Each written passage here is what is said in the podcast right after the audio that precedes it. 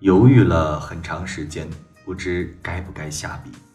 一来觉得总结这种东西体力泛泛，往者已不可见，来者犹不可追，写起来自是别扭至极；二来觉得已经过去的事，以经历做纪念即可，当留则留，该忘即忘，以纸笔文字记录，多存脚尾。因此每每落笔。总要删改三四，寸心得失，不敢稍懈。因着岁末忙碌，在山上住了约莫两个月的时日，许久不曾回到市里，颇有一些离群所居、自得其乐的味道。租住的房子又落了一层灰，擦窗抹地、修桌洗衣，和每个年节都是一样。没有储存的食物和蔬菜。便买了三个馒头，两颗绿葱，还有一小块猪肉，元旦的食物也就够了。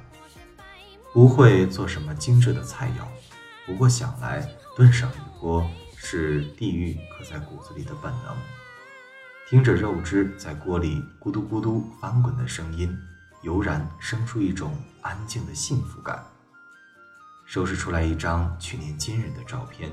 就好像拾到了一面定格在旧时光里的镜子，苍苍化而为白者不可胜数。若非眉眼一致，旁人看到还以为是本家的兄弟，也未可知。夹在后面的是各式行程单据，数了数，一身行止两万余里，坎坷记历颇有些颠簸。把旧的药盒收好打包。更换了一副新的睡眠耳塞，手洗的衣服挂在阳台，阳光透过窗户照在地面，也多了几分冬日的氛围。这一年见了些许人，做了些许事，剪了些许短片，拍了些许照片，讲过故事，还唱过歌，恍然又是一个三百六十五天。长恨此身非我有。何时忘却营营？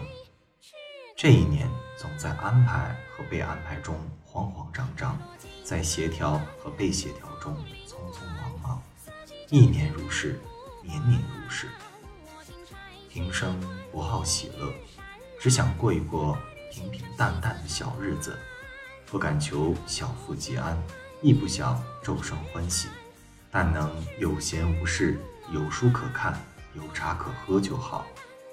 若是年成不好的月份，喝不起茶了，有点白水也是可以的。白粥咸菜，粗衣补筋，四季温饱，如是而已。春采桃花酿酒，冬至日起坛，也可醉得有血有肉。顺天时而守旧礼，应地动而辞心意，不因毁誉而嗔恚，不因得失而积郁。或可不怨不怒，居庭得意，一元复始。唯愿之后的每一天，过上平平淡淡、安安稳稳、波澜不惊的日子。二零二一年十二月三十一日。